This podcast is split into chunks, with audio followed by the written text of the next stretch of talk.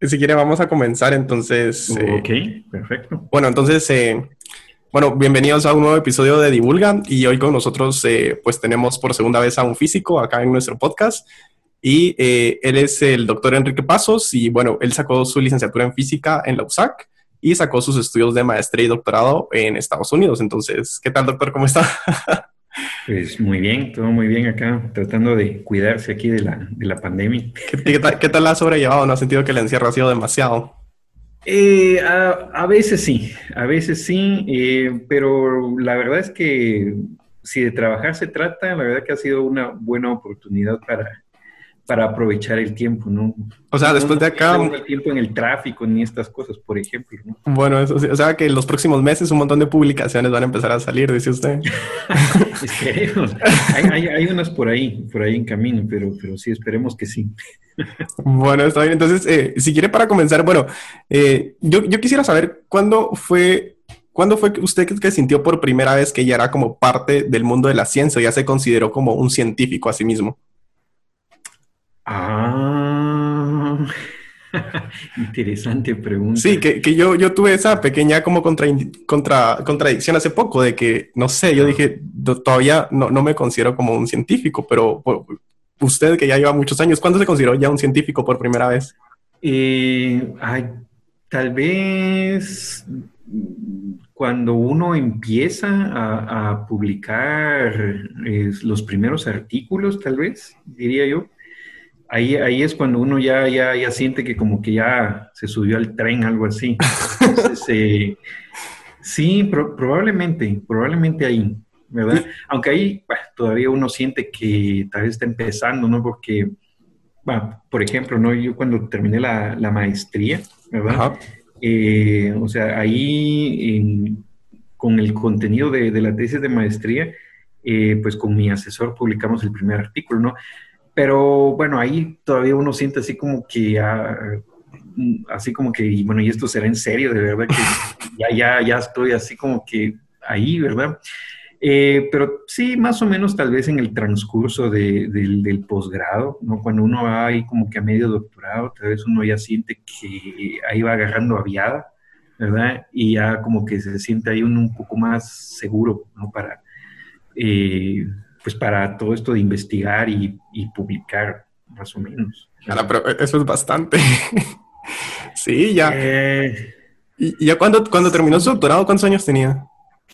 Ah, uy, eso fue hace, eso fue en el 2009. Entonces ah. tenía como 33 por ahí. Ah, pero bueno, ya, ya, a los 33 ya, ya sentía que andaba en el rumbo de la, de la investigación. Sí, más o menos. Bueno, y, eso que yo creo que esa, esa, edad ya es considerada un poco tarde para ciertos estándares, porque la, la, gente normalmente hace, bueno, por ejemplo en Estados Unidos, ¿no? Hacen como cuatro años de licenciatura, que no es licenciatura como la nuestra, ¿no? Pero son como cuatro años de su bachelor que le dicen.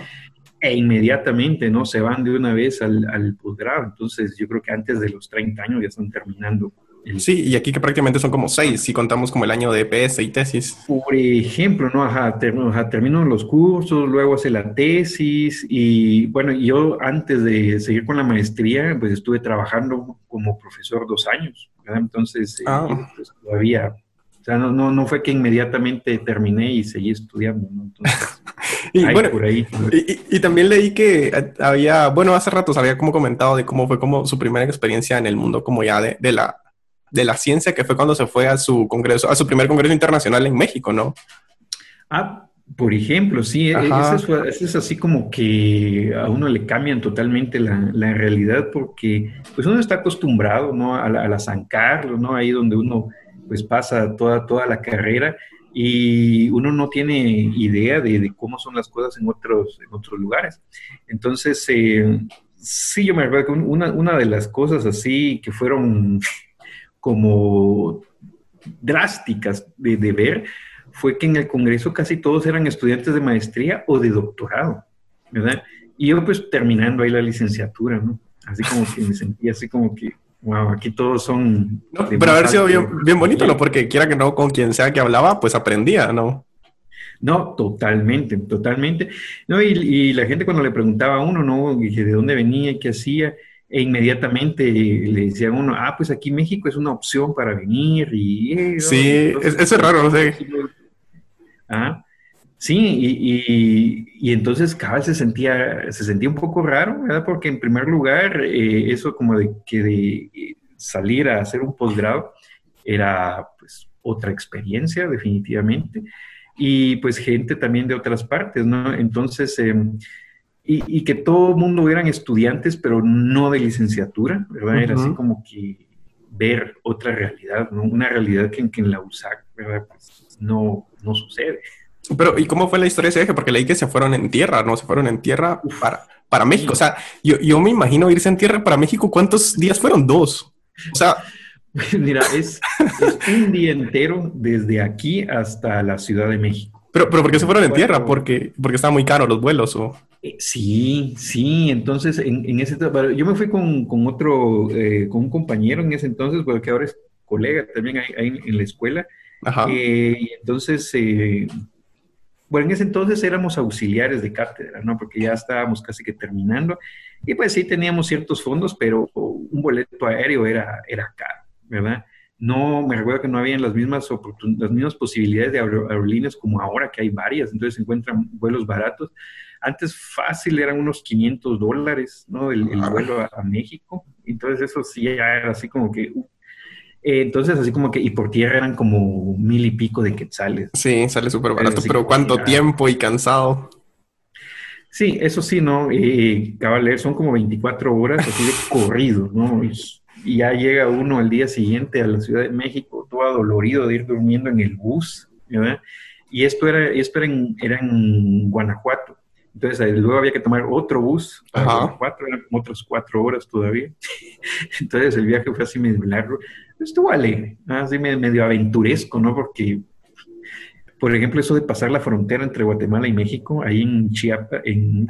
Sí, no, no es Tapachula, bueno, la ciudad fronteriza, ahí no me recuerdo cuál es. Ahí sí es una experiencia así medio. ¿Por qué? Las fronteras nunca son lugares bonitos. Ya sentía que no volvía usted. eh, sí, no sé. Piensa uno que muchas cosas pueden pasar ahí en el camino. y puestos de registro a cada rato, me recuerdo yo, ¿no? Así como que parando el bus y la policía ahí, ¿no? Buscando ahí gente indocumentada, cosas por No, y eso todavía creo yo que es, que es así, ¿no? Eso no es diferente. Pero sí, tienes ese toque así aventuresco, esos viajes largos por tierra. O, sea, que usted recomendaría a cualquier como estudiante que esté como saliendo de la carrera o que todavía esté en la carrera que se vaya a un congreso internacional.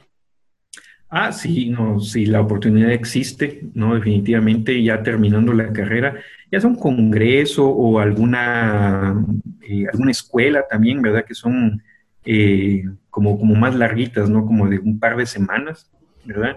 Eh, México, de hecho, es un, es un, buen lugar, ¿no? Ellos organizan muchos de esos lugares porque sí le damos así como que una perspectiva que uno, uno, no tiene y pues ve eh, otro mundo, otras opiniones, otras formas de hacer las cosas que definitivamente pues le, le abren a uno el, panorama. Totalmente. Pero, y bueno, y después usted bueno, ya regresa y ya empieza a crecer y todo y se va de maestría y doctorado. Entonces, bueno, me imagino que ahí en de maestría y doctorado pues tuvo sus como profes, sus, sus propios profes, por decirlo así. Entonces es como a quien uno se le pega y empieza como a, absorber todo. Entonces, eh, después usted regresa y, le toca como ser profe. Entonces, ¿cómo, cómo, cómo fue eso de, de ala, o sea, ahora yo soy el que tiene que enseñar? Eh, sí, es, es, es, un poco así como un cambio, ¿verdad? Eh, en donde sí, uno al principio pues ha pasado ¿no? toda su vida de estudiante, no siendo el estudiante, el estudiante, el estudiante, y de repente es así como que ahora, ahora ya, ya no, ahora cambiamos de... Ajá, ahora yo soy el que está al mando, yo tomo las decisiones y cosas así. Algo así, y entonces eh, pues es uno el que le toca como que planificar, eh, qué, qué, qué voy a enseñar, cuál es la manera que yo considero de que es tal vez la mejor manera de, enseñar este tema o qué sé yo. Eh, eso y también pues que y de repente alguien llega, ¿verdad? Que está interesado en trabajar su tesis o algo por el estilo, Toca como que planificar eh, pues un tema, la estructura y pues ir ahí acompañando, ¿verdad? Al, estudiante. Y entonces, eh, eh, sí, al principio es así como que ah, un cambio ahí como que de chip, ¿verdad? Y, pero a la vez también es, es es bonito en el sentido de que, bueno, entonces ahora uno puede como que todo eso que uno estuvo aprendiendo por tanto tiempo, eh, ahora pues lo puede uno compartir, ¿verdad? Con, con los estudiantes. Y, y, y, muchas de estas cosas, por ejemplo, en, los cursos, ¿verdad? Eh, uno se da cuenta de que uno no necesariamente se limita a enseñar lo que está en el libro o lo que dice el programa, sino que uno puede como que traer, ¿no? De, de, todas esas cosas que uno ha visto, eh, como que hacer enlaces y referencias a otros cursos, ¿verdad? Decir, por ejemplo, miren este método, lo vamos a ver acá, pero lo van a volver a ver en tal curso y lo van a volver a ver en tal otro curso, ¿verdad? Entonces, es bueno que lo aprendan bien acá, porque no, no, crean que aquí se acabó la historia, ¿no? O sea, esto sigue, y si de repente así en una maestría, un doctorado, les va a servir para X o Y cosa, ¿verdad? Entonces uno, uno puede así como que darle a, los estudiantes un, un, panorama, ¿verdad? Como que del camino que viene, que muchas de esas cosas eh, tal vez eh, eh, uno no tuvo la oportunidad, ¿verdad? De, de, de, que se lo dijeran así, ¿verdad? Pero pues ya uno puede como que hacerle a los estudiantes el camino un poco más, eh, más transitable, ¿verdad? Porque al final cada quien tiene que caminar el camino, ¿no? Ahí sí que nadie lo puede caminar por uno, ¿verdad? Pero, pero por lo menos, ¿verdad? darle así como que las herramientas a estar... Pero, ¿y, cómo se considera usted? ¿Se considera como un buen profesor que, que sí está haciendo como... Ah, pues yo trato de hacer todo lo posible porque, porque las cosas salgan bien. esperaría yo tratar de ser eh, eh, buen profesor. Pero sí, uno, trata como de imitar, ¿verdad? O sea, las cosas buenas que ve en, toda la gente, ¿verdad? Eh, y tratar como que de ir acomodando ese tipo de, cosas a, pues a lo que uno hace, ¿verdad? Tratar de ser pues abierto, ¿verdad? La discusión, al diálogo, ¿verdad? Aunque a mí realmente nunca me pasó eso de tener un profesor autoritario, ¿no? Que dijera, así esto es porque yo digo. Y si no, cero, que nada. algo así, ah, no, la, verdad que no. No, no, nunca tuve alguna experiencia así. Eh, de, Traumática, dice usted. Traumática, ¿no? O como hay otros que cuentan, ¿no? Que hay gente así muy autoritaria que llega y que dice esto es porque yo digo y ya, no, no me estén cuestionando.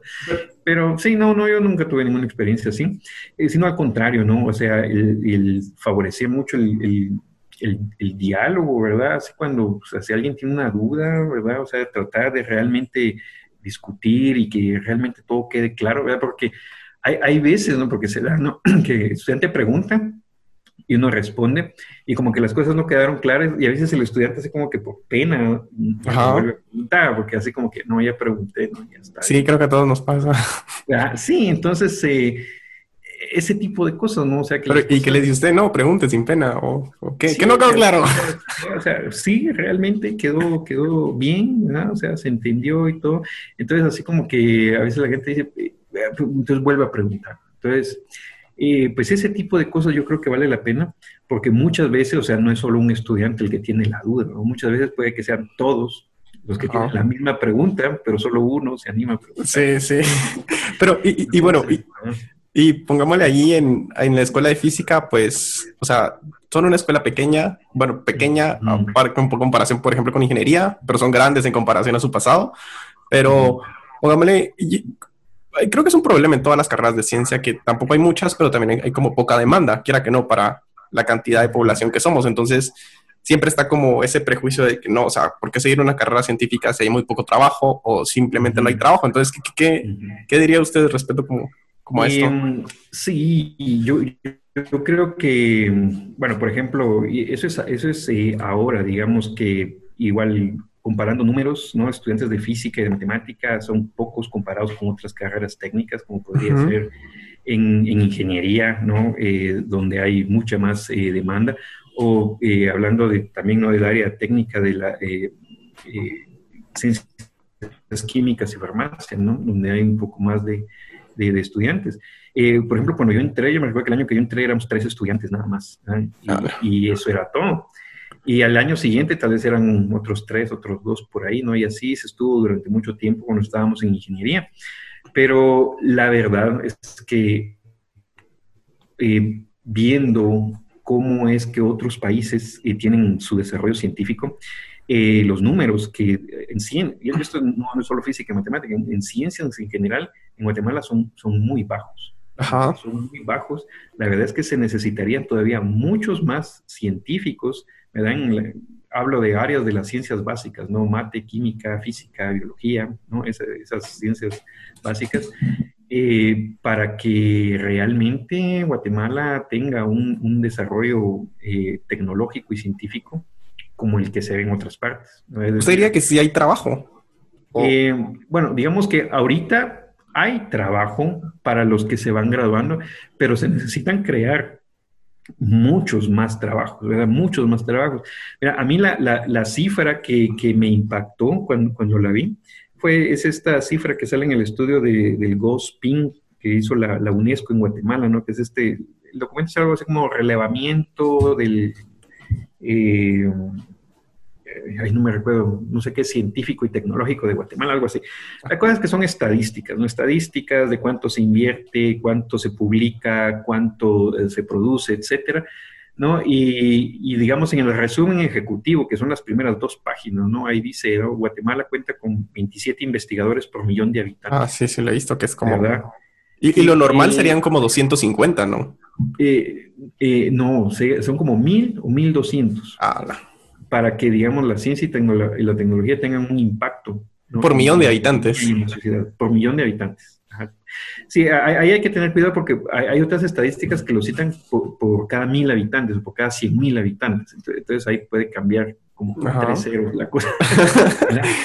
Pero sí, por ejemplo, yo veía hace poco en el Congreso Mexicano de Física, en la inauguración, que ellos decían que ellos tenían como 300 investigadores por millón de habitantes. Y eso que es México. Ajá. ¿Y, y ellos que decían que estaban precarios? Que estaban mal. Entonces México con 300 y nosotros con 27 es así como, ¿dónde estamos nosotros, no? A la madre. Y entonces, eh, sí, nosotros, o sea, estamos, eh, estamos muy mal y sí, necesitamos más. Entonces, por ejemplo, eh, bueno, conseguir trabajo cuesta, ¿no? Le, cuesta a todo el mundo. Pero los trabajos que son para científicos necesitan ser creados todavía, ¿verdad? Entonces, bueno, nosotros tenemos ahí un, no es un dicho, ¿no? Pero, pero nos damos cuenta que de nuestros graduados de física, eh, creemos que ninguno está desempleado. Todos han encontrado trabajo en algún lugar haciendo algo que tenga que ver con... Con física. Ajá, con física, ya sea en la enseñanza, eh, por ejemplo, en la física médica, es un área que se ha desarrollado mucho. Pero, ¿y qué es la física médica? Bueno, física médica tiene que ver toda esta parte de, eh, diagnóstico, por ejemplo, rayos X. Entonces, por ejemplo, alguien tiene que asegurarse que la máquina de rayos X esté dando como que la dosis de radiación que debe ser, ni más ni menos. ¿Verdad? O, por ejemplo, protocolos de protección radiológica, ¿verdad? O sea, alguien que trabaja con una máquina de rayos X, un técnico, tiene que tener cierta protección, ¿verdad? Porque no es como uno de paciente que solo llega, le sacan la radiografía y se va sino que el que está ahí está recibiendo. Sí, constantemente. Y constantemente, ¿no? Entonces hay ciertos protocolos que hay que cumplir, ¿verdad? O, por ejemplo, eh, cuestiones de radioterapia, ¿no? Eh, eh, las planificaciones de, las, de los, cuánta radiación se le va a dar a un tumor, por ejemplo. Entonces, esos son cálculos que hay que hacer y los hace un, y los hace un físico. ¿no?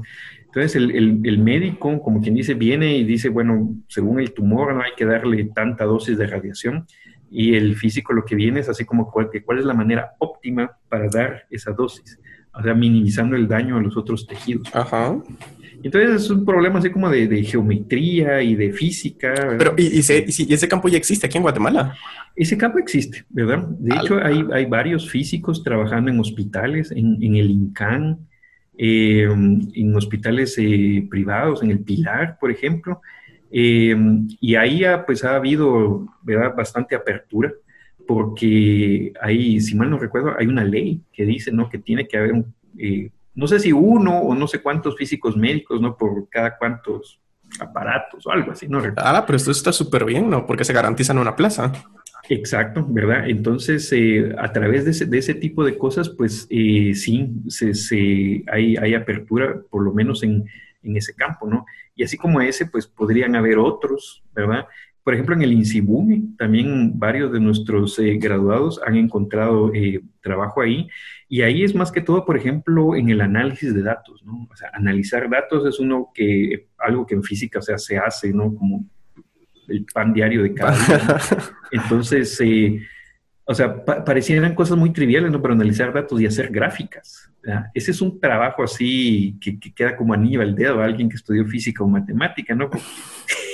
Eso es lo que se pasa haciendo uno siempre, ¿no? Entonces ahí han encontrado también eh, un, buen nicho de, trabajo, ¿verdad? Eh, y así, ¿verdad? Han, habido lugares en donde se han, ido encontrando, ¿verdad? Y digamos que lo, bueno es que pues, la, gente ve que eh, pues hacen bien el trabajo, ¿no? O sea, necesito tal cosa y la hacen y entregan el producto. Entonces dicen, ah, estos muchachos son buenos, ¿no? Entonces pues los han seguido contratando. Pero, y, no creo que también pasa como, tal vez suene como algo competitivo, pero por ejemplo de que, bueno, y al menos con nosotros nos pasa de que como a veces no hay suficientes como QFs en, en el campo y vienen otras carreras como ingeniería química o cosas así y toman como plazas que son específicas para QFs, pero que como no hay suficientes profesionales, pues no sé si pasa lo mismo con física, de que como no hay muchos físicos, pues al final le dan como plazas a ingenieros que se deberían de ser para físicos. Exactamente. No, claro, hay, hay trabajos que, o sea, quedarían justamente como para el perfil de un físico, de un matemático, ¿no? O alguien así con, un perfil científico, pero como no hay suficientes, ¿verdad? Pues eh, caen como que a la carrera más, más afín, ¿verdad? Y, y probablemente, ¿ah? o sea, todas estas personas que de, de la carrera más afín, igual hubieran podido haber eh, estudiado física o matemática, pero precisamente, o sea, las carreras son como que bien poco conocidas, o bueno, fueron, ¿verdad? Ahorita estamos tratando de que sean más conocidas y pues sí, prueba de eso es que ahora pues entran muchos más estudiantes, ¿no? Eh, y precisamente, ¿no? Entonces, eh, creo que trabajo y campo hay, ¿verdad? Debería haber mucho más, pero yo creo que eso es lo que se tiene que ir construyendo, ¿verdad? Sobre, sobre la base de los que van saliendo, ir propiciando, ¿verdad? Que se abran cada vez más trabajos que tengan que ver con, con el perfil ¿no? de la carrera. Bueno, y, y, si quiere como ya yéndonos como más hacia usted, a, su trayectoria, pues, o sea, yo, revisando sus artículos, usted como que también ha como que ha ido vagando un poco en distintas ramas de, de, la física, siento yo, porque empezó, o sea, tiene papers de agujeros negros y ahorita al final pues ya se tiró como más específicamente al cambio climático, pero que, ¿por, qué, ¿por, qué, ha sido eso de que, o sentía que todavía no había encontrado como su nicho? Bueno, mm, en realidad la, la, verdad es que cuando, cuando empecé ¿no? a, a, estudiar el posgrado y todo, eh, a mí me interesaba mucho la, la relatividad. Eh, y pues me tiré a esa rama, ¿no? Fui a estudiar relatividad general y justamente en agujeros negros, ondas gravitacionales, y pues ahí pasé eh, todo la maestría, todo el doctorado, eh, y bueno, y todavía el, postdoctorado en esa parte. Y en eso, eh, pues regresé a Guatemala. Entonces, cuando regresé a Guatemala, prácticamente la investigación quedó así como que cortada, así, de un, tajo nada más, porque entonces, eh, eh, pues mi trabajo era de, profesor en, la Facultad de Ingeniería, ahí era profesor en el Departamento de Matemática, y entonces, pues, pues, ya daba lo que normalmente se da, ¿no? Cuatro cursos en un día, ¿verdad? Y ese es ah, bastante. tiempo completo, ¿verdad? Eh, sí, entonces, así como que mucho tiempo para investigar, ya, ya no tuve. O sea, todavía el primer año que estuve acá terminé el último artículo que publiqué y, y con aquello de que, eh, bueno, imagínate, eso fue en 2011. En ese tiempo todavía como que para comunicarse con gente de afuera uno usaba Skype, ¿verdad? Todavía ah, de verdad no existía, ¿no? No, hombre, si no fuese tanto, tan, tan así era. Bueno, sí, Skype era lo, era lo que se utilizaba, ¿verdad? Y y no solo que la conexión en, en, ese tiempo era malísima, lenta, lentísima. Eh, que yo me recuerdo que habíamos quedado de, de, platicar ¿no? sobre el artículo y, eh, o sea, mejor me terminaron llamando por teléfono. O sea, de allá de Estados Unidos me terminaron llamando por teléfono y tuvimos la llamada por teléfono. La llamada más cara de la vida, dice usted. Eh, bueno, como llamaron ellos de la universidad, seguro ah. no, les costó nada, ¿no? Pero, ah, pero entonces. sí, entonces tuvimos un par de llamadas así, bueno, y terminamos ese artículo y y digamos, una de las cosas que yo lamento de ese artículo es que yo iba a ser el primer autor, porque ese era mi proyecto, ¿verdad? Pero ya al final yo ya no pude contribuir, ¿no? Así como que lo, lo suficiente. Y entonces al final como que salimos en orden alfabético, ah. era, era, era, lo justo. Eh, y pero precisamente, ¿no? Entonces... Eso, eso debe haber dolido, siento yo. Pues... Eh, las fallas de infraestructura de la universidad, por ejemplo, no tener un internet decente, sí. fue así como, qué mal, qué mal, la verdad. Aunque eso ya está solucionado pues, bastante ahorita, ¿no? Ah, sí, no, ahorita yo creo que no, ya no hay problemas, ya no hay problemas, pero sí, en, aquel, en aquellos tiempos era todavía, estaba muy mal, ¿verdad? Va, y, pero la, la, cuestión es que, eh, y entonces ahí yo prácticamente ya no, ya no hice eh, investigación, ¿no? Porque pues, los cursos me absorbían todo, todo, el, todo el tiempo.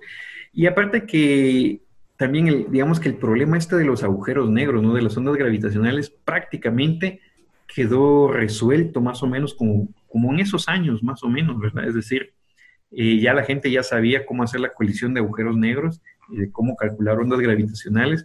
Entonces, yo también perdí un poco el interés de seguir trabajando en esa rama, ¿verdad? porque era así como que, nada, eso ya, ya está. Ya alguien lo hizo. Sí, entonces, eh, bueno, igual había, que seguir así como que investigando otras situaciones, ¿no? O sea, no tal vez un agujeros negros genéricos, sino que qué pasa si les damos eh, giro y si los inclinamos y los colisionamos y ver qué sale, ¿verdad? Y, o sea, había muchas cosas más que hacer, pero yo perdí ahí un poco el interés. Y ahí empecé a, ver otras cosas, ¿no? Entonces, en eso encontré el, el, tema este del cambio climático que me interesó mucho y me gustó. Y dije, wow, ahora, ahora yo sigo por acá. Y lo interesante es que, o sea, siempre eran simulaciones numéricas, ¿no? Era básicamente lo mismo, solo que con ecuaciones diferentes. Entonces, eh, ¿no? Ya le entré, le entré por ese lado, ¿verdad?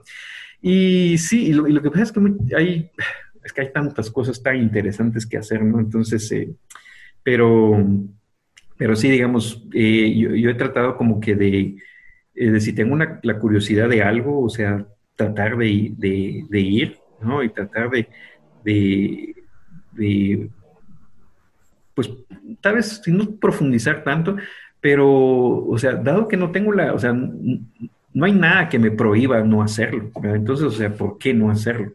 ¿verdad? Eh, Entonces, eh, sí, a mí, a mí me ha interesado todo lo que tiene que ver con, con física computacional, diría yo, ¿verdad? O sea, simulación. ¿Qué es su fuerte? Sí, ¿verdad? Esa, es la parte que a mí me gusta, ¿verdad? Básicamente lo que uno hace es resolver ecuaciones con computadoras.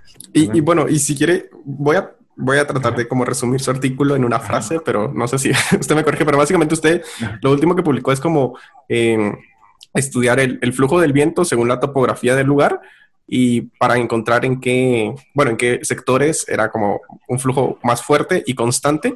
Pero bueno, y, lo, más interesante tal vez es como la, la inferencia que es en el final de que esto se puede utilizar para energías renovables, como precisamente energía eólica. Yo dije así como, wow, o sea, tiene totalmente el sentido, pero yo, yo lo siento súper futurista para Guatemala. ¿O, o ¿cómo, cómo, está eso? O sea, sí hay como alguien, alguien ya trabajando en eso, como en crear eólicos. Sí, sí, ya, ya hay parques eólicos en Guatemala. El, volcán de Pacaya tiene uno. Pero, eh, por ejemplo, cuando, cuando uno va por Palín en la carretera, ¿no? se ven los molinos de, Sí, pero son como, yo, me pregunto qué tanta energía se producirá ahí. O sea, no es como en sí una planta formal para que pueda alimentar como una cuadra, pongámosle, sino que sí se produce energía, pero no es como ya a nivel industrial. No, no, no sé, fíjate, ahí sí no sabría decir qué tanta energía se produce En, en, ese tipo de lugar, eh, porque ni siquiera sé cuántos, cuántos de estos molinos hay, ¿verdad? O sea, yo, yo lo sé porque cuando uno pasa por ahí los, los ve, así en la carretera, pero la verdad no, no tengo idea de qué tanta energía se produzca, ¿verdad? Em, pero sí, digamos que los comentarios es, algún comentario recuerdo haber, haber, escuchado de que no, no era tanto, no era tanto, porque en Guatemala el viento como que no, no, no sopla de manera constante, así. Ah, en, ningún lado. lugar, ni en el lugar ¿Cómo? En ningún lado todavía, por decirlo así. Eh, sí, o, sería de, explorar más, ¿verdad? Sería de, explorarlo un poco más. Pero sí, digamos, ese, artículo fue así como un poquito exploratorio, ¿verdad? Solo porque eh, fue, el, primero que yo publiqué con cuestiones de, modelos climáticos, ¿verdad? Eh, y entonces pues salió interesante y ver que alguien más, eh, habían unos en España que habían hecho algo parecido. Entonces ahí dije, ah, mira, publiquemos esto, está interesante. Y Sube el índice H, claro. Sí, cabal, ¿no? algún día alguien lo puede citar, entonces sí, queda ahí. Bueno, y, y también usted es, usted es, una persona como un poco, un poco curiosa porque también encontré unos artículos, no, de, no, no científicos, pero sí de prensa, donde, vamos a ver si se recuerda, del 2013, que uno se titula La vida única y otro se titula No hay más allá de la muerte. Ah, sí, que eso, eso los publiqué cuando, bueno, la muerte no sé si fue en, en Noma todavía. Cuando Ajá, sí, cuando todavía existía. Sí, sí, justamente. Y, es, como, son, bueno, son artículos interesantes, pero, o sea, ¿usted se consideraría como una persona atea? Sí. Totalmente. Totalmente. O sea, bueno, pero entonces, ¿usted, usted, ¿usted qué cree? O sea, ¿usted cree que como vivimos una vida determinista o simplemente es una vida que de pura casualidad donde no hay como nada determinado y todo es como... Eh, bueno, de, determinista es, eh, depende, ¿no? Así como que ya, ya todo está hecho, dicho. Ajá, porque tal vez sería como hablarle un poco ficcioso, pero es como que somos una simulación y todo, porque al final como, no sé, es como, no, no, es como somos como tan replicables, siento yo, todas las personas, no hay como mucha individualidad, todo es como una, un conjunto de factores externos o genéticos que nos determinan nuestra personalidad. Entonces. Eh, sí, y que al final de cuentas, pues uno va haciendo de la vida lo, mejor que uno puede, ¿verdad? O sea, tratando de encontrar eh, sentido y significado en, en, las cosas que uno hace, ¿no? Tratando de hacer pues, las cosas que, uno gusta, que a uno le gustan y tratando de que eso pues también tenga un impacto positivo en, la vida de las personas, eso no suena como, como algo... Nos morimos y se acabó todo. pero eso no suena como algo deprimente, ¿no? De que, porque quiere que no, o sea, bueno, estaría bien pensar así, pero todos empezamos como una carrera desde diferentes inicios, entonces al final es una carrera injusta, solo, entonces es como... Pues más o menos, ¿no? Sí, o sea, uno, uno quisiera, ¿no? Pensar que no es así, pero o sea, como, como yo lo veo, digo, uno no tiene eh, evidencia de que no sea de, de, otra manera, ¿verdad? O sea, entonces, eh, a menos que uno quiera creer que es de otra manera, ¿no? Pues, y entonces ahí pues ya uno entra pues al campo de, de la fe, ¿no? Y ese tipo de cosas que igual, ¿no? Pues eh, si, si, eso le ayuda a la gente, a las personas, ¿no? A, llevar su vida y encontrar sentido y significado, pues, pues, a mí me parece que está bien pero pues eh, a mí eso no, no, me funciona, ¿verdad? Entonces yo digo, esta, eh, es, este momento es lo único que uno tiene, ¿no? Y que uno tendrá en todo el, el, existir del universo, ¿verdad? Y pues es un tiempo bien finito y bien limitado, y pues eh, trato de como que decir, bueno, voy a tratar de hacer lo mejor que puedo, ¿no? En este lapso pequeño de vida, ¿verdad? y, pues, y al final, pues ya, hasta donde llegue, ¿no? Ya, pero ¿y qué, qué, qué, cómo se mira usted? O sea, ¿qué le depara el futuro para, para Enrique Pasos? qué, qué, complicado, la verdad.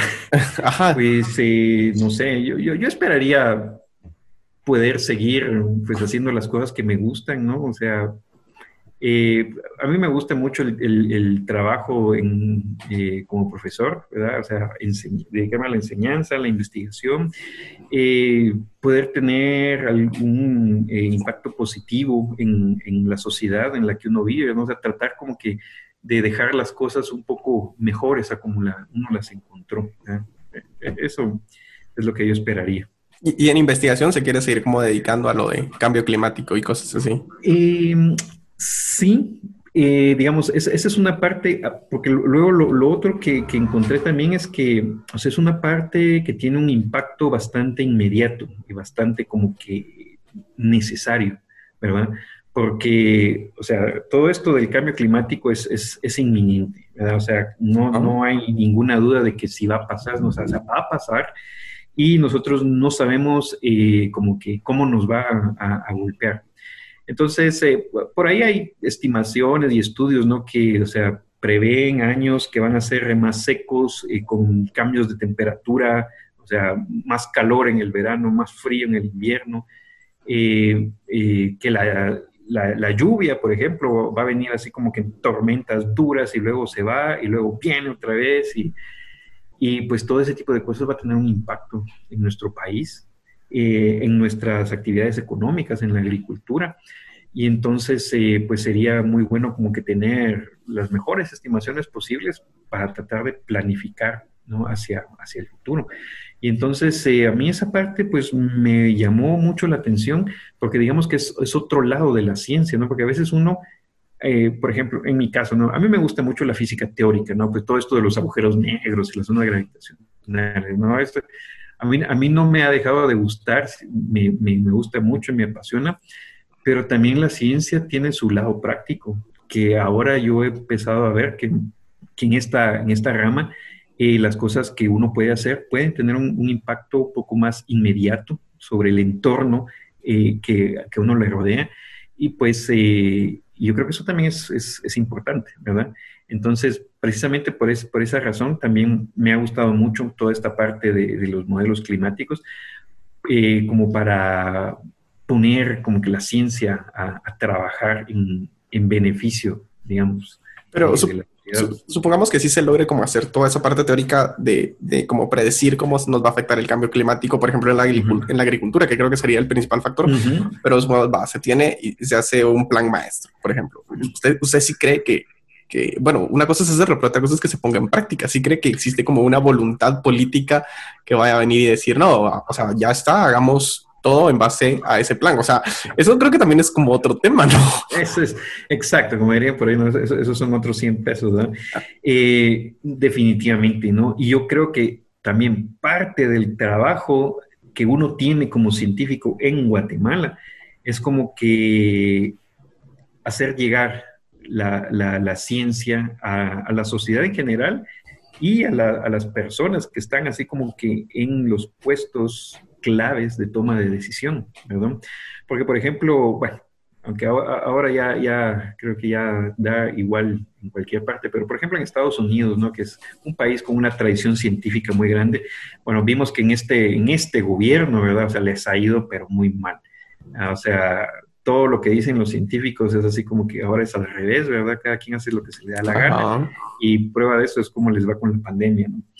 Pero pues eso es un ejemplo de lo que no hay que hacer, entonces, eh, acá yo creo que nuestra cultura científica es, es muy pobre, ¿verdad? Es muy pobre en el sentido de que no se utiliza la, la, ciencia y eh, las herramientas de la ciencia como, como factores para toma de decisiones y de planificación, sino que todas hay como que al tanteo, ¿verdad? Ahí vamos a ver cómo nos, cómo nos va los presupuestos del presupuesto de la nación a final de año, o sea, a mí me han contado, ¿no? Que quitémosle un poco de aquí, pongámosle para allá, no haya mucho, pero no hay una planificación así de qué necesita qué cosa, ¿verdad? Entonces, eh, yo creo que parte del trabajo de uno como, como científico es, eh, de alguna manera, ¿no? Inculcar y de llevar eh, toda esta, esta cultura de que, o sea, la ciencia da herramientas y permite planificar ¿no? y hacer las cosas de una manera óptima. Eh, no ahí al tanteo, porque pues, así no nos sale nada. Y, eso yo creo que es importante en países como el nuestro, ¿no? Porque, no sé, aquí vivimos como si, la realidad fuera hace 100 años, Es decir, por ejemplo, ¿no? vino la pandemia y nosotros no teníamos eh, cómo responder a ella. Aquí a merced de lo que otros países nos vendieran, ¿no? El tema de los respiradores, por ejemplo, no habían respiradores, no habían hospitales, no tenemos cómo hacer una vacuna, ¿verdad? y eso, bueno, y eso sí está como años luz. ¿Verdad? Entonces, todo ese tipo de cosas es así como que cuando haya una vacuna, aquí vamos a tener que esperar, ¿no? A que el extranjero nos venda nuestras vacunas para poder ¿ah? Y, y qué mal, pues, porque el conocimiento para hacer estas cosas existe. No, no, es, que, no es que no exista, pero nosotros estamos tan atrasados. Pero, pero ¿y qué crea que se deba? Es como una, o sea, ¿cree que, crea que es educación o crea que es como un conjunto de factores o... Bueno, eh, no, fijo, son, son varios factores, ¿no? Eh, por alguna razón que ahí sí yo, yo desconozco, el desarrollo científico en Guatemala ha quedado relegado, ¿no? Atrás totalmente. Eh, prueba de eso es que, por ejemplo, en nuestras universidades, los posgrados, solo hasta hace poco, han tenido un cierto despegue, ¿verdad? Eh, pero, por ejemplo, hablar hace 50 años de un posgrado en Guatemala era una cosa que no existía. ¿no? Así, así es sencillo. Cuando en otras universidades pues, tienen más de un siglo de existir.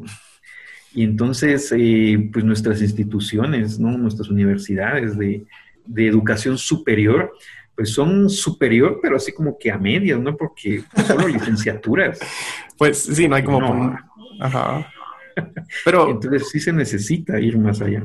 Pero y también está como esa crítica de, por ejemplo, o sea, ya, ya sabemos de que aquí en el político, pues como que no se toma en cuenta la opinión de los científicos, pues que no, o sea, ya hemos pasado como muchos años de ver que no se toma la ciencia en cuenta a nivel de, de decisiones políticas. Entonces está como, bueno, si ustedes ya saben eso, ¿por qué no se empiezan a meter en política?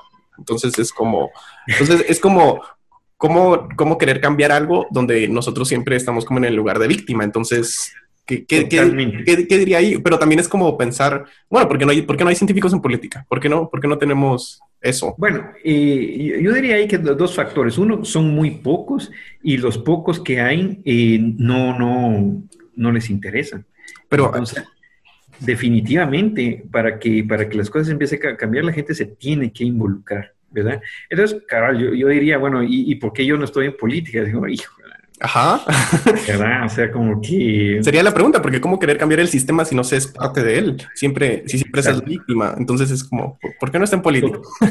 Totalmente, no, es totalmente, estoy totalmente de acuerdo. O sea, eh, con, con, criticar las cosas, ¿verdad? O sea, uno puede ahí tener alguna inmensa, pero pero si uno realmente quiere cambiar las cosas, uno tiene que involucrarse, ¿no? Y, eso se, se, ha visto, ¿no? O sea, la, la, gente que cambia las cosas es la que llega de alguna manera a, un lugar y a hacer las cosas eh, diferentes, ¿verdad? Entonces, eh, muchos de nosotros tendríamos que involucrarnos en, en, muchas de estas actividades que tengan por lo menos lejanamente al, algún toque eh, político o pues puestos con algún cierto tipo de poder de decisión, ¿verdad? Y tratar de hacer las cosas eh, diferentes, ¿verdad? Definitivamente, esa, esa, es, la, esa es la manera de, de, hacer, de cambiar las cosas. Pero usted se metería en política. Ay, no sé. Pero es que lo, lo, lo, lo, malo siempre es, ¿no? Así como que de uno en política no va solo, no va, va rodeado de un montón de gente, ¿verdad? Entonces uno Ajá. tendría que ir así como que con, con, un equipo con, de gente con el que uno pueda confiar en que se puedan hacer las cosas. Entonces tal vez así como que en pequeño uno podría tratar de hacer las cosas, ¿verdad? Eh, pero no sé, mira, no, no lo descarto, no lo descarto, ¿verdad? Pero digamos, que me dijeran ahorita, ¿no? De aquí a un año. Para presidente. Uy, no, imagínate, no. No, no, a, a tanto no, pero pues no sé, tener alguna influencia, no lo descartaría, ¿verdad? no lo descartaría porque, no, lo que decimos, ¿no? Si uno quiere cambiar las cosas, pues uno tiene que propiciar esos cambios. Sí, y si, no, no sé, es, es complicado ver cómo, y es, yo siento que va, está bien quejarnos de, todo el gobierno, a quejarnos de Senacid y uh -huh. todo, porque eso es como, es, es, se supone que ese es su trabajo, para, para eso les Exacto. pagan, pero, Exacto. pero ya nos dimos cuenta como que quejarnos no, no, no ha ayudado en mucho, entonces sí. es como... Como, sí, digamos, uno puede como que alzar la voz y, y, y hacer como que conciencia de lo, de lo que está sucediendo, ¿verdad? O sea, de repente alguien dirá, ah, bueno, yo me voy a animar a hacer algo, ¿no? Pero pero también, ¿verdad? Eh, le, queda, le queda a uno también como que la, la, tarea de ver qué más puede hacer. ¿verdad? E, eso es in, indiscutible, ¿verdad? Eh, no, tratar de ganar esos espacios en donde uno puede tener una incidencia, ¿verdad? Es eh, algo que, que, a uno le, le toca hacer.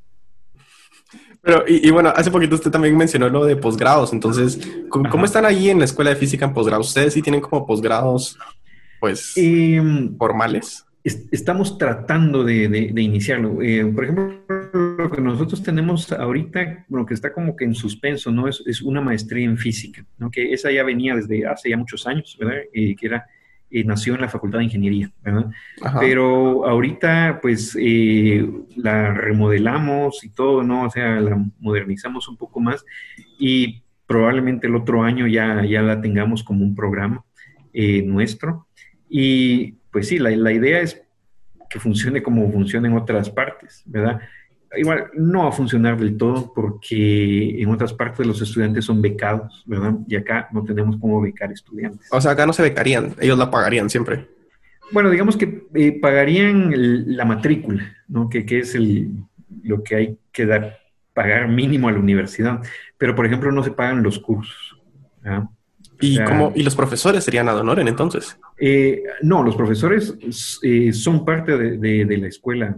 Eh. ah, pero sería como presupuesto de la escuela, no, no sería un autofinanciable de parte de la... Ah, No sería autofinanciable, ¿verdad? Y entonces, o sea, la, idea es que las cosas funcionen como funcionan en otra parte, ¿no? Un profesor, ¿no? Puede dar un curso de licenciatura, o uno de maestría, uno de doctorado, ¿verdad? Y, y que no exista eso de que si es posgrado tiene que ser autofinanciable, ¿verdad? Porque ahí es donde se... Y eso es lo que lo complica aquí en, la facultad. Bueno, sí, en la, en USAC, que todos todas las maestrías son autofinanciables, son bastante caras y pues no hay posgrados. Exactamente. Y entonces, en, o sea, uno va a cualquier otra universidad y digamos, la, la universidad tiene a sus profesores, ¿no? Y los profesores pues pueden dar el curso que sea, ¿verdad? Y es parte como que de, de sus de sus atribuciones, ¿verdad? Dar un curso de maestría, uno de licenciatura, dependiendo de lo que se necesite, sin que haya que recurrir a este financiamiento adicional, ¿no? O sea, en, en, la USAC se hace así porque pues, no hay dinero para ¿no? sustentar todos estos niveles, ¿no? Y, y entonces, pues, una, una, una, salida fue hacerlo autofinanciable. Pero el problema con eso no es que entonces el estudiante tiene que trabajar, y entonces ya no es estudiante de tiempo completo. Y ya no se dedicaría como investigación en el caso de, de, de maestría. Pero en, este que están proponiendo, sí es como los estudiantes sí harían como más, bueno, sí se dedicarían a investigación más que otra cosa. Eh, trataríamos, ajá, sí, de, hacerlo así. obviamente, o sea, no, nos va a salir al 100%, ¿no? precisamente por estas deficiencias, ¿no? Pero, pero nosotros esperaríamos, ¿no? De, bueno, por, ejemplo, la, la, la, ya empezó por ahí a, tener fondos así como para financiar, ¿verdad? Estudios de posgrado. Eso sería como que tratar de irlo reforzando, ¿verdad? Es, es una, sería una opción para que por lo menos, o sea, el estudiante no tenga que ir tiempo completo a trabajar, sino por lo menos trabajar solo medio tiempo, por ejemplo. Y eso ya sería algo más, más accesible, porque, por ejemplo, uno, uno en la maestría, eh, una, una de las maneras de obtener una beca es ser como, como auxiliar, ¿verdad? Entonces uno trabaja, ¿verdad? Un medio tiempo, ya sea calificando exámenes o dando un laboratorio, cosas por ejemplo. Sí, claro. Entonces, pues eso ya no es tan, tan, tan duro, ¿verdad? Entonces, tratar de hacer algo. Algo, algo, por, algo así. O, bueno, si no, también lo ideal sería como, vez el camino más fácil sería lo de hacer proyectos de investigación, de meter a Digi y contratarlos como auxiliares de investigación y que de ahí se pague la... Esa, esa, sería, esa sería otra manera. El, el problema a veces ahí es con, con los tiempos, ¿verdad? Porque a veces la burocracia atrasa todo. Ah, que el proyecto de Digi en vez de empezar en enero termina empezando como en octubre, sí. Pero, por ejemplo.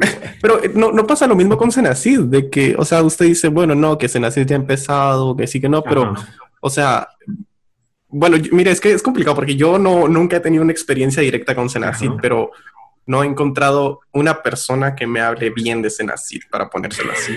Y, y eso es como, o sea, yo, yo, yo estoy como en una contra no sé, porque yo digo, o sea, no puede ser que la gente que esté ahí de verdad sea como tan inepta, tan, que sea gente mala, por decirlo lo siento. Yo digo, bueno, seguramente han de tener sus problemas internos, pero vengo y, pero también está como, no, es, es un problema resolverlos, no es problema de los investigadores, porque todo, toda la gente se queja y, y, todos se quejan de lo mismo. Entonces es como, ¿qué está haciendo Senacid para solucionar sus propios problemas?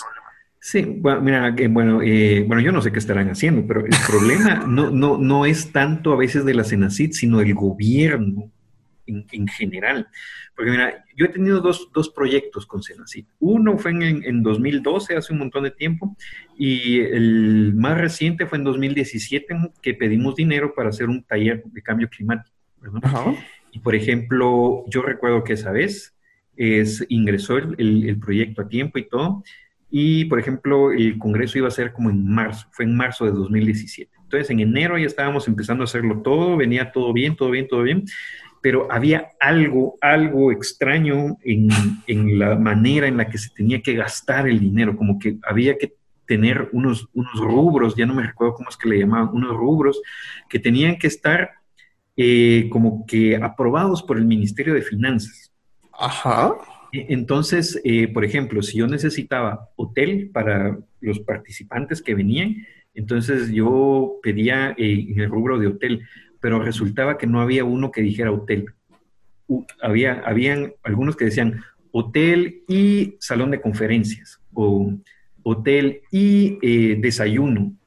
Entonces había algo más, no había uno que dijera solo hotel. Entonces había que solicitar que lo crearan en el Ministerio de Finanzas.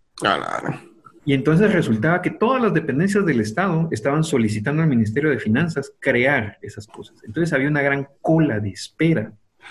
Y entonces me recuerdo que pasó enero, estaba pasando febrero y nosotros no teníamos manera de gastar ese dinero precisamente por eso. ¿Y cuándo era el Congreso ya? Ya, entonces faltaban como dos semanas para el Congreso. Nosotros no teníamos todavía hotel. Mira, como tres días antes se resolvió el problema. Pero en, y entonces en ese tiempo yo, yo, yo, estaba así como que... Un desastre, esto no sirve. Ajá, era un desastre, porque o sea, ya toda la gente tenía su boleto aéreo, porque el boleto aéreo lo, lo pagó eh, Italia, ¿no? con, ellos era la cuestión. Y nosotros poníamos el alojamiento. Entonces la gente ya tenía sus boletos, pero no tenía alojamiento.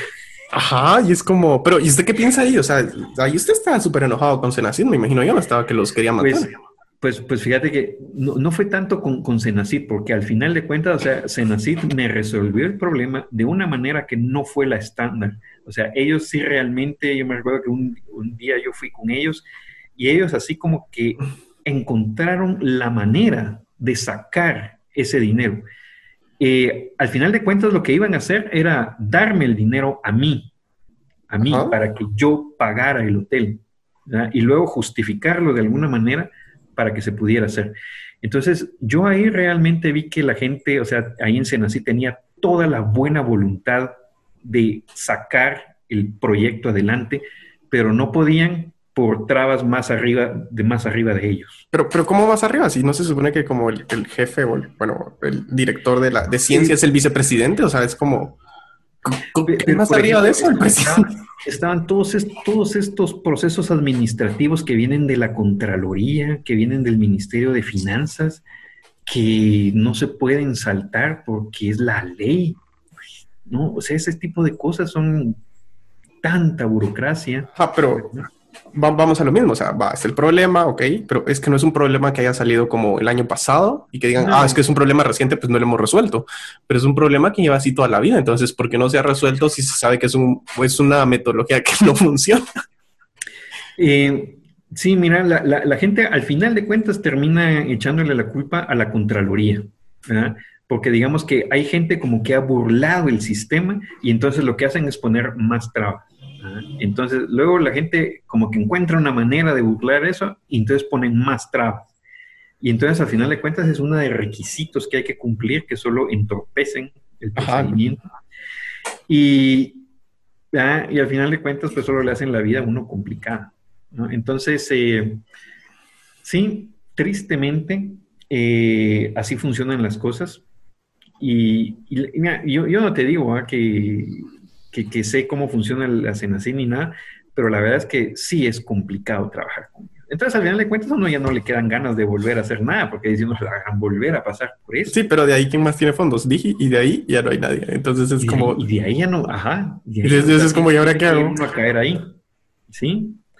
No hay de otra, no hay de otra. Y, yo sé de mucha gente también que, ha, sufrido con esas cosas, ¿no? Porque sobre todo, por ejemplo, eh, los químicos, ¿no? Si tienen que comprar reactivos y los reactivos solo duran un cierto tiempo, ¿no? O sea, pueden que los terminen perdiendo porque no da tiempo a que, las cosas se hagan. Y entonces ahí, pues yo no sé quién es el que tiene que ver esas cosas, ¿no? Pero, o sea, a ver, tendría que agilizarse más este tipo de cosas. No, no, no, no tiene que ser así tan burocrático. Pero usted diría que no es culpa de Senacid entonces, que es culpa, es, culpa de todo el sistema de Guatemala que... En parte, ¿verdad? Eh, en parte ha, de ser culpa algo de los procesos internos, parte de la burocracia que ya viene de, todo el aparato de gobierno que es, que es ineficiente. Porque, por, por ejemplo, ¿no? yo, me recuerdo que para comprar algo que había que presentar tres cotizaciones yo creí que era solo cuestión de Senacid. Luego me voy enterando que no, es así en todo el gobierno. Y así, oh, mira, pues. Y como quedo de que es problema, ¿no? Que por, ejemplo, ¿no? Para eh, un boleto aéreo, ¿no? Presentar tres cotizaciones. Entonces uno tiene que ir a una eh, agencia de viajes a que le den la cotización. Entonces, pero luego las agencias de viaje se cansan de darle cotizaciones a uno y que uno les compre también, ya no le quieren dar nada a uno. Creo que eso pasa con todo. A veces uno pide una cotización y dice, ah, es de la USAC, es como, ah, sí, no se la vamos a enviar. Exacto. y eso es lo peor que, incluso con hoteles, uno pide una cotización en un hotel y es como, ah, ¿y de quién es? Ah, es para un congreso de la USAC, es como, ah, sin él. Sí, lo exacto.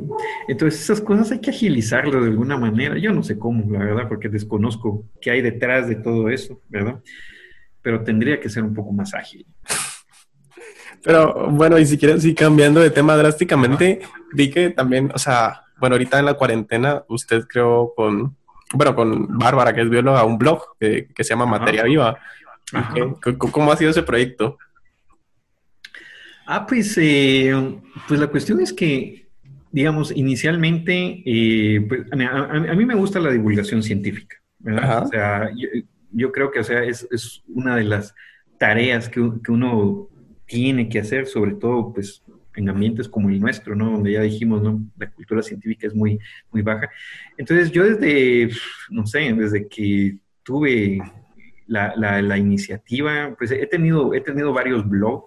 El primero fue como que cuando salieron los blogs en el 2005 más o menos. Y pues ahí escribía cosas, ¿no? O sea, no necesariamente cosas de ciencia. Luego, más o menos en 2008, recuerdo yo, que con varios otros compañeros eh, eh, hicimos este que se llamaba Guateciencia, ¿verdad? Y pues ahí estuvimos escribiendo, y así de, acá tanto. Eh, luego, pues tuve la oportunidad de, escribir en Nómada, entonces ahí estuve también un tiempo y pues eh, ahí con Bárbara pues también coincidimos porque ella, ella también escribía allí en, en Nómada. Eh, y entonces, eh, y, luego dijimos, bueno, ¿y por qué no, o sea, enfocarnos así como que en nuestras áreas y tener un, blog así específicamente para hablar de ciencia? Y pues, bueno. Nació Materia Viva. ajá, y ahí nace Materia Viva. Y entonces, pues, eh, y la idea es esa, ¿no? Divulgar ciencia, eh, pues yo en física y en biología, ¿no? Y, eso, ¿no? Tratar de, llevar el, qué hacer uno como científico a, pues a quien lo quiera leer, ¿no? muchas veces de repente alguien se inspira y diga, ay, yo quiero estudiar ciencias y no sé, ah, uno, nunca sabe qué, qué, efecto pueda tener. Ahí. Por esa persona habrá valido la pena, dice usted. Sí, precisamente, ¿no? No, y por ejemplo, eh, también yo, yo, me inspiré mucho cuando vi los blogs de, de, gente, pues en Estados Unidos, ¿no? En todas partes, ¿no? De que decía yo, ah, mira, ellos son pues gente que hace ciencia y toda la cosa, pero también escriben lo que hacen de una manera así como que eh, amena y todo, y uno dice, ah, se pone, ¿y por qué no? ¿Verdad? O sea, y sí, muy, muchas de esas lecturas fueron así como que muy interesantes, como, como como para decir, ah, pues yo también quisiera hacer algo así, ¿verdad? Pero, ¿y, pues ¿y por qué fue que usted se siguió física? Pues, eh, pues en su momento fue así como que la carrera más atractiva que encontré ahí. ¿Pero por qué era atractiva física? Bueno, pues, mira, a mí, me gustaba mucho química y física. ¿ah? Yo, estaba así como que entre esas dos. En un inicio decía, yo voy a estudiar ingeniería química o ingeniería electrónica. La verdad, esa, era la otra, ¿no? Pero ya, ya cuando tocó así como que elegir, ¿no? y uno dice, bueno, a ver qué carreras hay en la universidad, etcétera, etcétera. Eh, por ejemplo, yo vi el pensum de ingeniería electrónica, ¿no? Así como que, ah, mira qué interesante, ¿no? Y en eso, o sea, yo ya sabía que existía la licenciatura en física, ¿no? Pero pues, no, no me había metido mucho a ver de qué se trataba. Pero ya viéndola así como que más detenidamente, vi que, o sea, habían cursos así como que eran más de ciencia y no tanto de ingeniería, ¿no? Entonces, por ejemplo, en ingeniería se llevaban cosas como ingeniería económica, uno, o no sé, cosas propias ¿no? que tienen que ver con ingeniería. Y en física yo veía que era, era pura ciencia, nada más. Entonces dije, ah, no, no, yo creo que me interesa más seguir física. y en un, momento también, también, me interesó matemática también, pero no sé, como que me hizo más clic las cosas que se veían en física. Entonces, pues ya me metí ahí. Y, y aquí estamos, dice usted. Y aquí estamos, cabrón. Pero va, entonces, ¿qué, qué, le diría usted a, alguien que, se, que, quiere estudiar física? Porque quiera que no, la carrera de física ha evolucionado bastante. Siento yo, bueno, en sí toda la física ha evolucionado un montón. Pero, Pues, eh, pues yo diría que eh, es pues, una carrera que le da a uno como que la oportunidad de, de, explorar así diferentes áreas, diferentes campos, ¿verdad? Eh, sobre todo tal vez ahora en, estos tiempos modernos, ¿verdad? La manera de hacer investigación va mucho de la mano de las computadoras, ¿verdad? Uno tiene que poder programar una computadora, porque si no, uno prácticamente pues solo le queda replicar lo que ya ha hecho la gente través del tiempo. Eh, y entonces, eh, pues, cuestiones eh, de, aplicación tecnológica, creo que es una base, le da uno una, base muy, muy buena ya para irse a, ya sea a hacer investigación como que teórica o pura en un tema, o si uno se quiere tirar a, cuestiones más aplicadas, ¿verdad? Y también, ¿no? Eh, entonces yo creo que la, física pues va mucho de la mano con la ingeniería, ¿no? Por, por electrónica, eh, hidráulica, bueno, ahora, ahora que las computadoras eh, ya empiezan a ser cuánticas, ¿no? También si uno quiere irse aparte de, de, la, de la información también, ¿verdad? Entonces, eh, sí, como que ofrece un, un, área así bastante amplia de conocimientos en donde uno puede encontrar, ¿verdad? Muchas cosas ahí que le parezcan. ¿Y, cree que estemos muy lejos de que, por ejemplo, eso de las computadoras cuánticas venga aquí a Guate? Ah, pues eh, Ah, yo diría que todavía, porque digamos, todavía están en desarrollo, no es que ya estén. Y hay como un montón, ¿no? O sea, ese desarrollo ya lleva como bastante tiempo también. Lleva, lleva, ya lleva un buen rato, ¿no? Y por ejemplo, el, el, problema siempre es así como que tratar de, de escalar eso a, a, algo así como que una laptop. Ajá uno no puede tener en una laptop una, una, computadora cuántica, sino que todavía son así como que aparatos sofisticados, ¿no? Que en su momento así fueron las computadoras electrónicas, ¿no? Que ocupaban un cuarto entero, ¿no?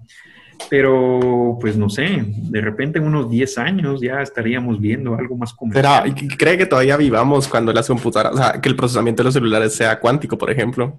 ¿Cree que todavía estemos vivos para O sea, imagínese, imagínese las posibilidades de eso.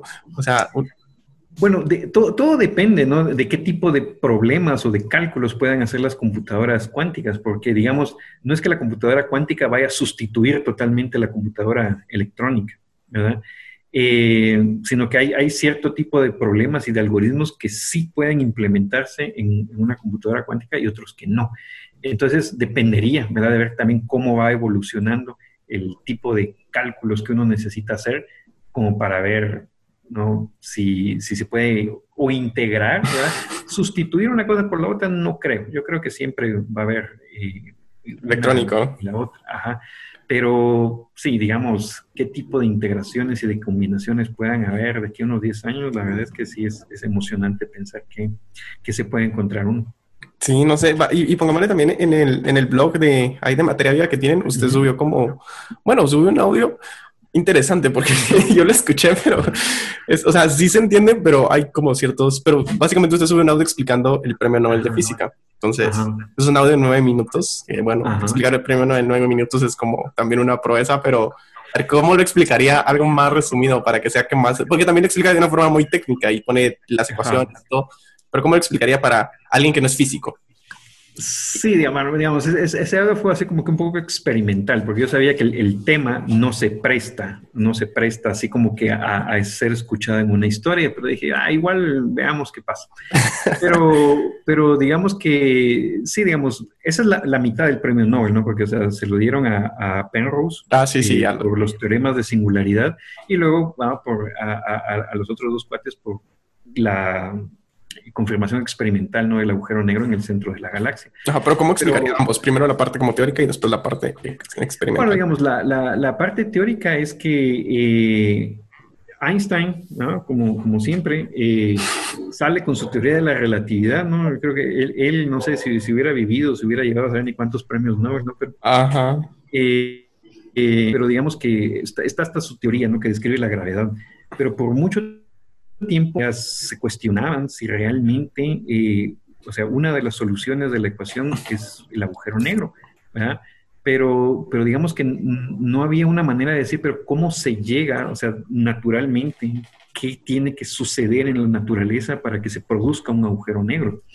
Y entonces, eh, parte de lo que hizo eh, Penrose era que era demostrar Que, que, la solución eh, tenía, digamos, un, fundamento eh, eh, físico, en donde básicamente una estrella, ¿verdad?, colapsa bajo su propio peso, cada vez se hace más pequeña, más pequeña, más pequeña, hasta que se crea esto que le llaman una superficie atrapada, ¿no? Ese fue el concepto matemático que él, que él inventó, que es una superficie en donde, aunque uno esté parado como que afuera y uno tira algo hacia afuera, digamos, eh, resulta que eso no se va hacia afuera, en realidad se va hacia adentro. O sea, ah, el espacio está tan curvado y tan torcido adentro del agujero negro que cualquier cosa que uno tire hacia afuera, igual se va hacia adentro. Entonces él como que demostró que si uno tira algo y uno sigue la trayectoria de ese algo, termina en la singularidad, en, un tiempo eh, finito, es decir, va a caer a la singularidad. Y, y entonces eso como que demostraba que los agujeros negros eran una predicción teórica sólida de, eh, de la teoría de la relatividad. Entonces, esa es como que la parte teórica. ¿Y la parte experimental cómo, cómo fue? ¿Cómo, ¿Cómo, se me demuestra eso?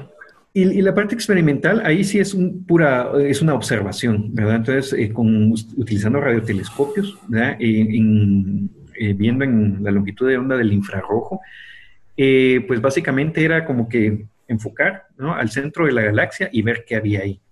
Y entonces lo, que se ve es que eh, hay muchas estrellas, ¿no? porque el centro de la galaxia es denso, entonces hay muchas estrellas, y digamos lo que se ve es que hay estrellas orbitando alrededor de nada, es así como que si uno ve el sistema solar, uno dice, aquí está el Sol y los planetas orbitan alrededor del Sol. Entonces es algo así como que uno quita el Sol y no hay nada y los planetas están así. Y entonces uno dice, ¿y alrededor de qué están orbitando? Tiene que ser algo que los orbite en eso. Tiene que ser algo que tenga la suficiente masa, la suficiente gravedad para que no haga las órbitas.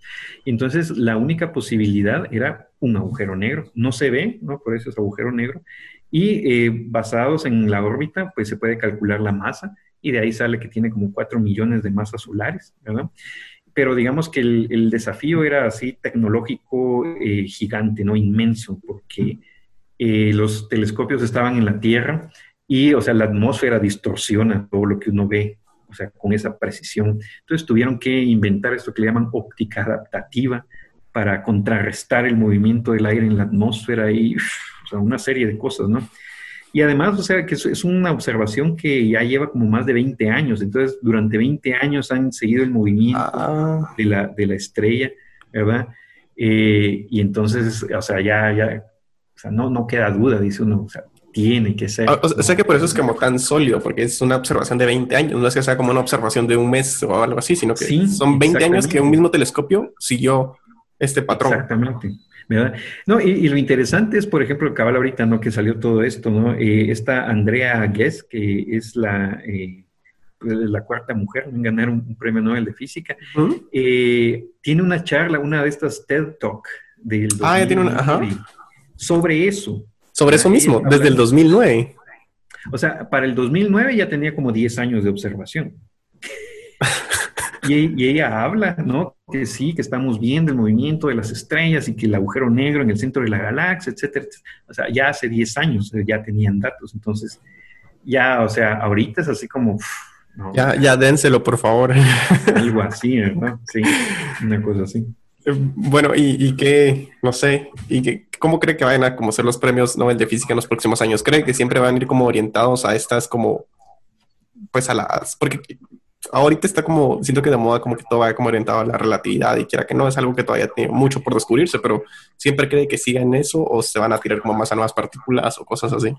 Y bueno, eso va, va, a estar interesante porque, digamos, ahorita descubrir nuevas partículas está bien complicado porque ya casi que todas las partículas que se predecían en el modelo estándar ya están observadas y las que no se han predicho son modelos de la física que, o sea, la gente sigue colisionando partículas y no se ve nada, nada de lo que se predice. ¿verdad? Entonces ahí es donde uno se pregunta, ¿y entonces cambiamos de teoría o, o qué hacemos? O sea, y luego la, la otra área grande, así misteriosa, es todo lo que tiene que ver con materia oscura, por ejemplo. ¿eh? Nadie sabe qué es la materia oscura. Sí, pero no, creo que ese problema ya lleva como un montón de tiempo que... También. Sí, es como... Y entonces la gente le sigue dando y le sigue dando, y entonces no se sabe al final si realmente hay materia oscura o, o qué puede originar el, mismo tipo de, efecto, ¿verdad? Eh, y luego están cosas, bueno, hablando de, cosas astronómicas, ¿no? lo de la expansión del universo, por ahí hay una discrepancia que unas mediciones dicen que se expande con cierta velocidad, otras que se expanden con otra y no coinciden exactamente y no se sabe por qué hay una diferencia, ¿verdad? Pero y luego hay, por ejemplo, aplicaciones de, por ejemplo, de nuevos materiales, ¿verdad? Por ejemplo, a, estas cuestiones de computación cuántica, de repente podría ganar algún premio Nobel, ¿verdad? Eh, y podrían ir por ahí. Igual hay otro montón de cosas antiguas que la gente dice podrían ganar premios Nobel, pero, pero no se los han dado, ¿verdad? ¿Pero para retomar como estudio o simplemente ya ese estudio que está finalizado darle el premio Nobel? Eh, sí, estudios que están finalizados darle el, premio Nobel. Por ejemplo, cuestiones de, ah, bueno, lo del láser se lo dieron hace poco, pero por ejemplo, hace unos años le dieron un, premio Nobel por inventar la tecnología del, LED, de la, de la, luz LED, o del LED azul, si mal no recuerdo que es una aplicación bastante como que tecnológica. Y popular, ¿no? ¿Será que no? ¿Cómo? Y popular también, ¿no? Y popular también, ¿verdad? Entonces, sí, sí hay así como que muchas cosas de trabajos que se han hecho que están así como en la cola. Si no, mira, o sea, hasta a, Roger Penrose, por ejemplo, o sea, tuvo unos 50 años para que le dieran el premio, Sí, pobre cuate, la verdad es que sí, pero por lo menos se lo dieron como vivo todavía, antes de que se nos fuera. Todavía llegó. Sí, cabal. Sí, entonces eh, siempre hay un poco de sorpresa ahí a ver qué pueda, qué pueda salir. O sea, y, ve muy lejos que algún guatemalteco gane un premio Nobel alguna vez, ya sea de lo que sea, pero... Porque... Bueno, ya, ya tenemos dos, ¿no? Bueno... Uno, de La Paz y uno de Literatura. Bueno, pero sea de lo que sea, hablando de ciencia. de ciencia. Ajá, porque... Eh, que eso es como nuestro reto en sí, quiera que no. Pues mira, yo, yo creo que, o sea, si un guatemalteco lo gana, eh, tendría, o sea, sería más fácil que lo gane alguien que trabaja en el extranjero, tristemente. bueno, sí, pero... Que sea guatemalteco, ¿no? Pero trabajando en el extranjero, ¿no? Porque, o sea, aquí en Guatemala la verdad es que las condiciones son, son adversas, ¿no? Para hacer progreso así serio en ciencia, ¿verdad? Eh, pero bueno, eh, ¿por qué no? ¿Verdad? ¿Y, cómo es que funciona eso? ¿Cuál es? ¿Hay, hay como un premio en efectivo así súper grande o...? ¿De cuál? ¿Del Nobel? Ajá. Ah, sí, sí, hay, no me recuerdo cuánto es, pero sí es un premio en efectivo. Y es así como libre, es como cuantioso. Ya, cumplió. Sí, y bueno, ejemplo, ese es el Nobel, que es el más, el más popular, pero hay, hay, otro, hay otro premio que se llama algo así como el premio, ahorita no me recuerdo, algo así como de física fundamental, algo así, que eso se lo dan así solo como que a físicos teóricos, teóricos, ¿ah? no, no tiene que haber como que una evidencia experimental, sino que físicos teóricos, y el premio es algo así como un millón de dólares, una cosa así. Vale. Ahí sí no se necesita mucho. Ahí no hay excusa aquí en Guate para no ganar un premio de esos, ¿no? Eh, no, no realmente podría ser. Ajá, no. Y, lo, curioso es que el, premio, digamos que lo instituyó un físico teórico que, digamos que dejó la física teórica y luego y se fue a, trabajar ahí a la, bolsa ahí en Nueva York, ¿no? Hizo mucho dinero. Entonces eh, instituyó este premio, ¿no? De un millón de dólares. Para motivar a más gente. Para motivar a la gente. Pero tal vez eso está más posible, no sé, uno nunca sabe. Eh, de repente, podría ser, podría ser. No sé, hagan ahí una colaboración entre todos los profes de la escuela para participar en ese premio. De, repente, por, eso necesitamos más, más, más físicos, más matemáticos ahí para haya más, más colaboración. Sí, no, pero es que también lo que hablamos también la vez pasada con Sakawi es que eh, él pues de que ya no van a caber dentro de poco. Y, y yo los fui y, yo lo vi, yo, yo, yo, fui una vez a unas charlas que dieron y así como, a la madre, y es como un montón de gente para los salones que son y es como, no, si esto sigue creciendo, pues. Por ejemplo, sí, e, ese es un problema ahí. dejando todo el problema de financiamiento de todos, sino simplemente ya no van a caber en los salones, en, el espacio. Sí. Pues lo, lo, ideal sería que construyeran un edificio y nos dieran algún espacio. ¿no? Es que el, espacio en el campus de la universidad es así como que codiciado, ¿no? Nadie quiere soltar nada y nadie pues quiere... Entonces sí es un problema, es un problema que a, ver cómo se soluciona pronto, ¿verdad? Porque sí se necesita ese espacio definitivamente. Sí, no sé, ustedes se quisieran mudar como a su propio CUM o algo así. Ah, pues esa sería una opción, ¿verdad? Imagínate, que, nos dieran un edificio para nosotros solos sería increíble, ¿no? Pero aquí a que eso suceda está un poco... necesitamos que un físico sea rector, porque ahí está, ahí estaría, ahí estaría. O sea, ¿por qué no? Imagínese, imagínese, dejemos lo de aspirar como a, puestos de política grande, política universitaria. Por ejemplo, alguien que haya vivido ese martirio de investigación, que se vuelva rector. O sea, no, no cree que sería como yo creo que pues reformaría todo la Digi, ¿no? Podría ser. Esa, esa, sería una manera de incursionar en política, ¿no? política universitaria, pero eh, sí, tendría, tendría un impacto definitivamente. Sí, sería, no sé, dejo la idea. Sí, por ahí vamos, a ver a, quién proponemos. Ahí Ajá, no, pero sí, es que hay que hacer algo, no sé, yo, yo no, yo no estoy como, no estoy dispuesto a crecer en esa, en, esta sociedad así, hay que hacer algo y yo estoy como todavía muy joven para hacer algo. Y, no, y, si vas a otros países, o sea, es, es normal, ¿no? Puede, puede, que haya un matemático, rector, físico, un químico, ¿verdad? O sea, no, no es que sea algo así como que, uy, lo que pasa es que acá nunca sucede, entonces, pero en algún momento tiene que suceder. Sí, esperamos que sí. no, pero, pero bueno, eh, Ok. Entonces, no, sé si quiere que cuando lo suba como que le, lo etiquete en sus redes sociales, que usted es como... Ah, pues, fue sorprendente ver que usted sí, es, sí ha incursionado bastante en ese tema. Pues, pues mira, en, en, en, parte es por la, por la necesidad esta que te digo, así como de, de, querer divulgar las cosas, ¿no? Entonces uno tiene que estar ahí como que metido ahí en las redes de alguna manera para, para ganar ahí un poco de espacio, ¿no? Sí, o, no sé si quiere que agregue como para que, para que le busquen. A ver, ¿cómo lo buscarían en redes sociales, si quisiera? ¿Cómo me buscaría en redes sociales? Ajá, porque sí tiene su blog y que, qué otras redes usa bastante para que la gente se entere como de lo que está ah, haciendo. el, blog, el Facebook y el Twitter, eso es lo que más uso. ¿Y cómo, aparece? Ah, igual, Enrique Pasos en todas. En todas. muchas gracias, doctor, por, por su tiempo. Pues no, claro que sí, un gusto. Sí, gracias por acompañarnos y bueno, gracias a los que nos están oyendo y esperemos lo hayan disfrutado y bueno, nos vemos la próxima semana.